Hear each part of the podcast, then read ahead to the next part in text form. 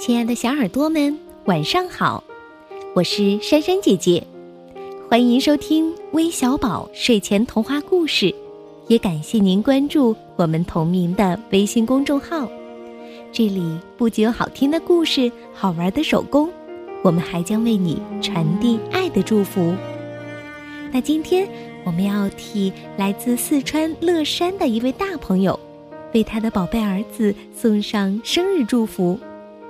他说：“二月十七日是儿子万朝之三岁的生日。三年来，他给我们全家带来了无数的欢乐和笑声。谢谢瑶瑶。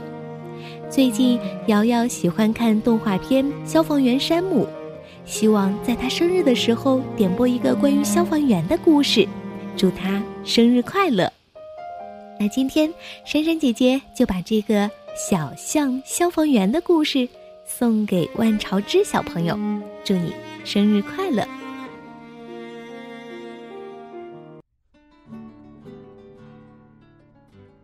小动物们正在听花妈老师讲话。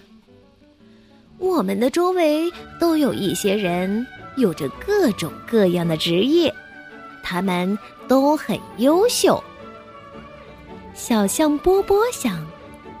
要是我有一份工作就好了。波波看到在田野里的奶牛农夫，我来帮您吧。波波正想走过去，不小心踩到了田里的蔬菜。波波又看见正在送包裹的袋鼠邮递员，我来帮您吧。波波拿起一些包裹，摇摇晃晃的。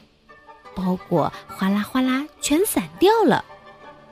波波伤心的说：“嗯，我什么也做不好。”哎，抓小偷！抓小偷！小偷正从波波身边窜过去。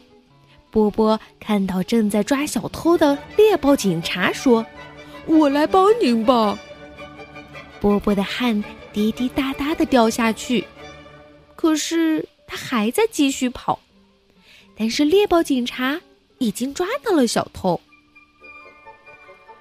呀呀呀！哎，救火呀！救火呀！不知哪儿传来的声音，波波听见了喊声，连忙用他的长鼻子用力吸水，喷到了松鼠家，火被扑灭了。大家都夸波波是好样的。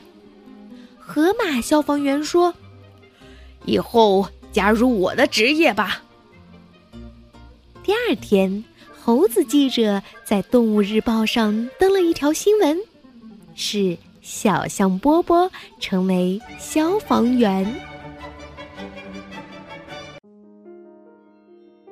好了，故事听完了，你们还记得在故事当中出现的这些小动物们？都从事的是哪些职业吗？可以在我们的微信上留言告诉我们哦。我们明天再见吧，晚安。